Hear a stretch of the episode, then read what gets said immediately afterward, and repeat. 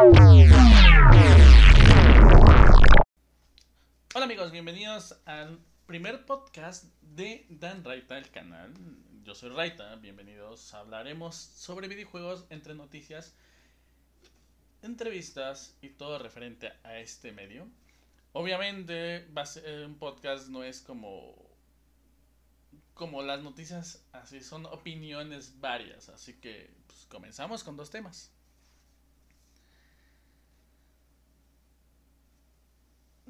Este tema es un tema referente a, la clasificación de edad en los videojuegos, pero solamente en México. Um, personas que estén escuchando este de otros países no tendrán ningún problema, ya que ustedes tienen el mundial, el que siempre está.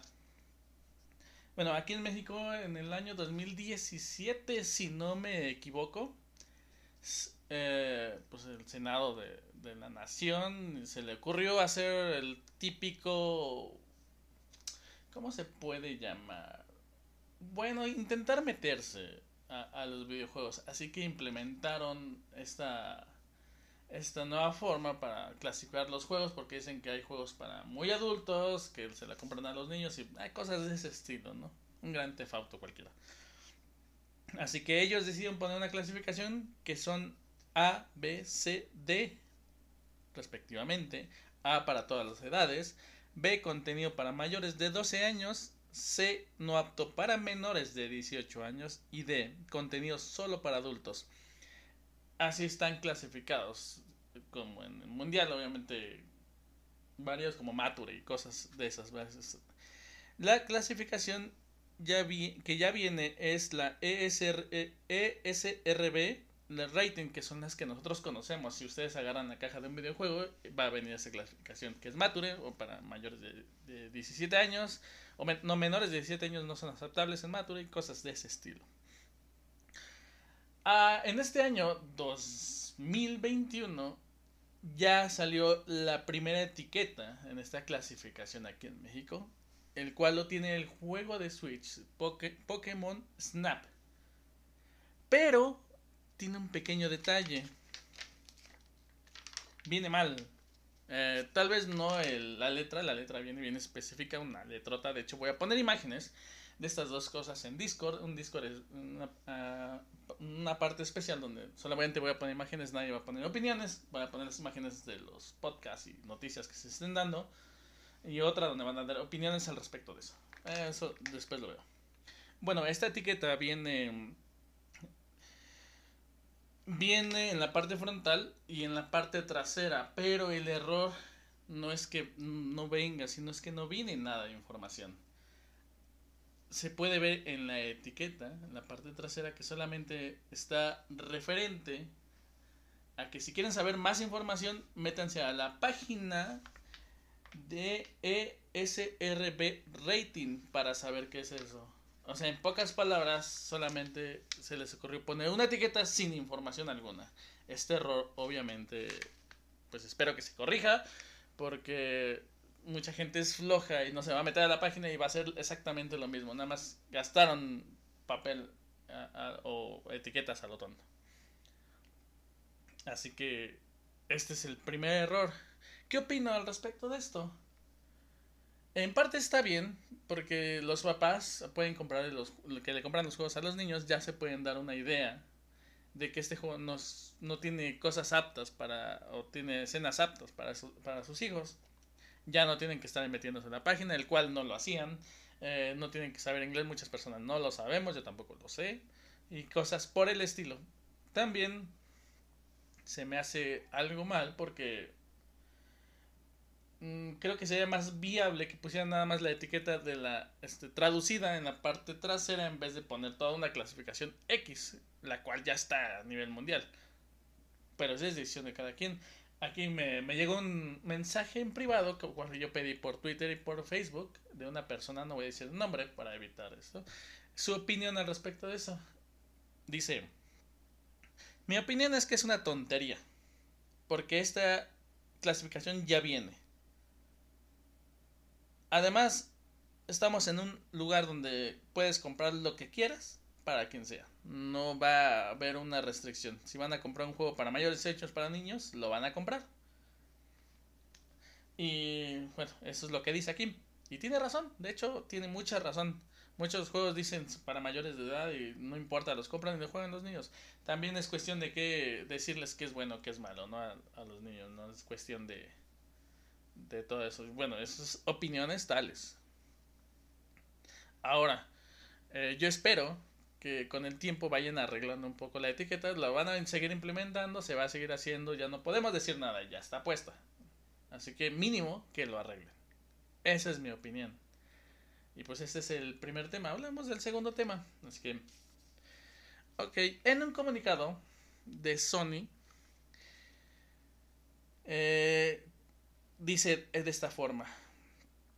Sony PlayStation 5 prevé que se pueda dar abasto, no se pueda dar un abasto este año. En el reporte financiero de Hiroki Totoki, director financiero de Sony Nippon, o sea, japonés, nuestra meta es, es que el PlayStation 5 venda más que el PlayStation 4 en el segundo año. Eh, pero, otro, otro comentario que pone, pero podemos aumentar su producción. No, eso no es probable. Por ejemplo, podemos encontrar un segundo recurso o cambiar el diseño para acoplarnos a lo que tenemos. Pero no es probable que se aumente la producción a corto plazo del PlayStation 5. Esto es un comunicado de, como dice Hiroki Totoki, director financiero de Sony, que, se, que dio en Japón respecto a, lo que estamos viviendo ahorita, que es el desabasto como tal. Eh, si se dan cuenta ahorita en el desabasto, no solo de Play, eh, de Xbox, de procesadores, de gráficas y todo eso, pues ya es cuestión de por lo desabasto del silicio, por este que es el, el factor común, que es la una de las materias primas para desarrollar los chips que se necesitan.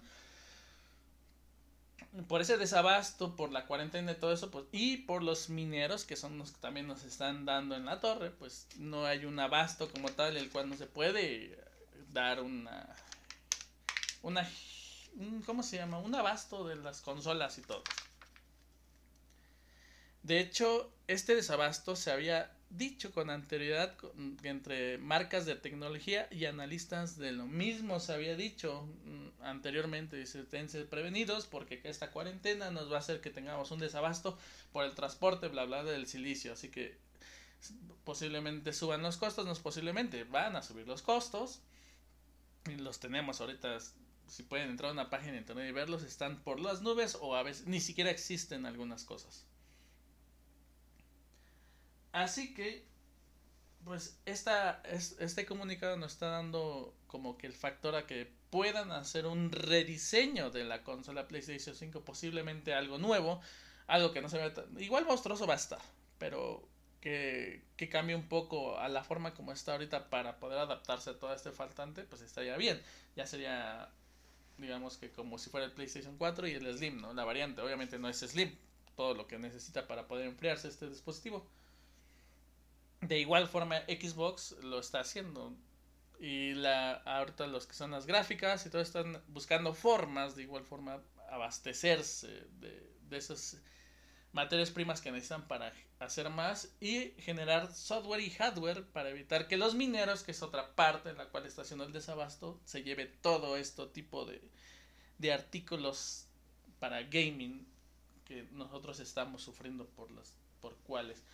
Bueno, aquí también me, me mandaron unos déjame buscarlos unos comentarios. Ok, son dos, pero uno es muy grosero, eso no lo voy a decir. Ok, este es un comentario como, que lo, lo copió y lo pegó. Ok, por el desabasto del silicio, así dicen, digo sin decir la persona, sabemos que no hay semiconductores, chips, sí, lo copió y lo pegó este vato. Eso ha causado que entre consolas, celulares, tablets, accesorios de PC como gráficas etc, etc, estén faltando. mi opinión a esto es mantenernos juntando lo que podamos juntar para cuando llegue la solución podamos tenerla o podemos adquirir el artículo que nos beneficie más como gamers, que en este caso es todos los que estamos escuchando esto y, su servidor. Eh, yo ahorita tengo una PC pequeña, una gama de entrada, dice, y quería comprar un procesador nuevo, una fuente de poder nueva y una gráfica Nvidia nueva. Pero por, el desabasto que tenemos, no puedo conseguir absolutamente nada. Ahorita el procesador lo puedo conseguir, pero no tiene caso ya que me lo están dejando casi al doble del costo. ¿Dónde lo estás comprando, amigo? Así que mejor me estoy esperando guardar y ver qué solución, qué solución puedo obtener a esto. Mientras seguiré jugando con esta PC en juegos que no son AAA. Oh, bueno. Me gusta tu canal. Ah, bueno, ese es un comentario bonito. Gracias. Um, pues es lo que dice esta persona que me mandó el comentario. Y creo que yo, de igual forma, opino lo mismo que él. Ahorita estamos en, una, en un momento de desabasto en este tipo de artículos en consolas, como la dije, la de Sony, como dice el comunicado, como dice esto. Así que de hecho ahorita conviene más no tener este no poder comprar una PlayStation 5 por digamos si tienen la posibilidad y tienen y encuentran el producto adquieran. Es buena consola y eso. También un Xbox Series X y Series S también son buenas sí. Pero eh, yo yo recomiendo que se esperen un poco a que todo esto se normalice. Eh, ¿por qué? primero que nada porque así pueden tener más variedad de juegos para estas consolas. También pueden encontrar el artículo eh, más, más sencillo y pueden de hecho ir hasta recogerlo no ustedes mismos para no estar esperándose meses y todo eso.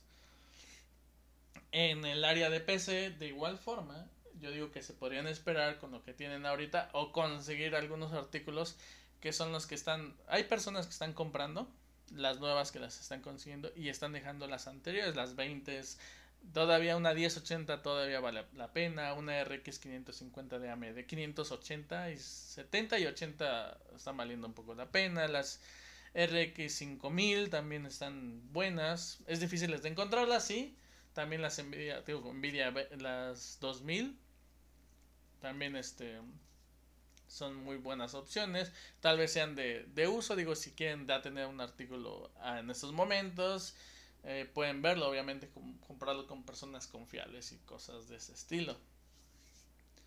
Eh, bueno, esa es mi opinión. Yo lo, yo lo planeo hacer de esa forma. Este, no tengo un equipo muy grande y, como quiero tener un poco más de poder, eh, voy a adquirir una de, de segunda mano, de, de uso.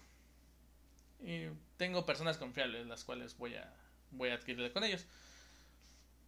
Pero si ustedes quieren algo nuevo y todo eso, dos opciones. O la buscan y se esperan hasta que la encuentren.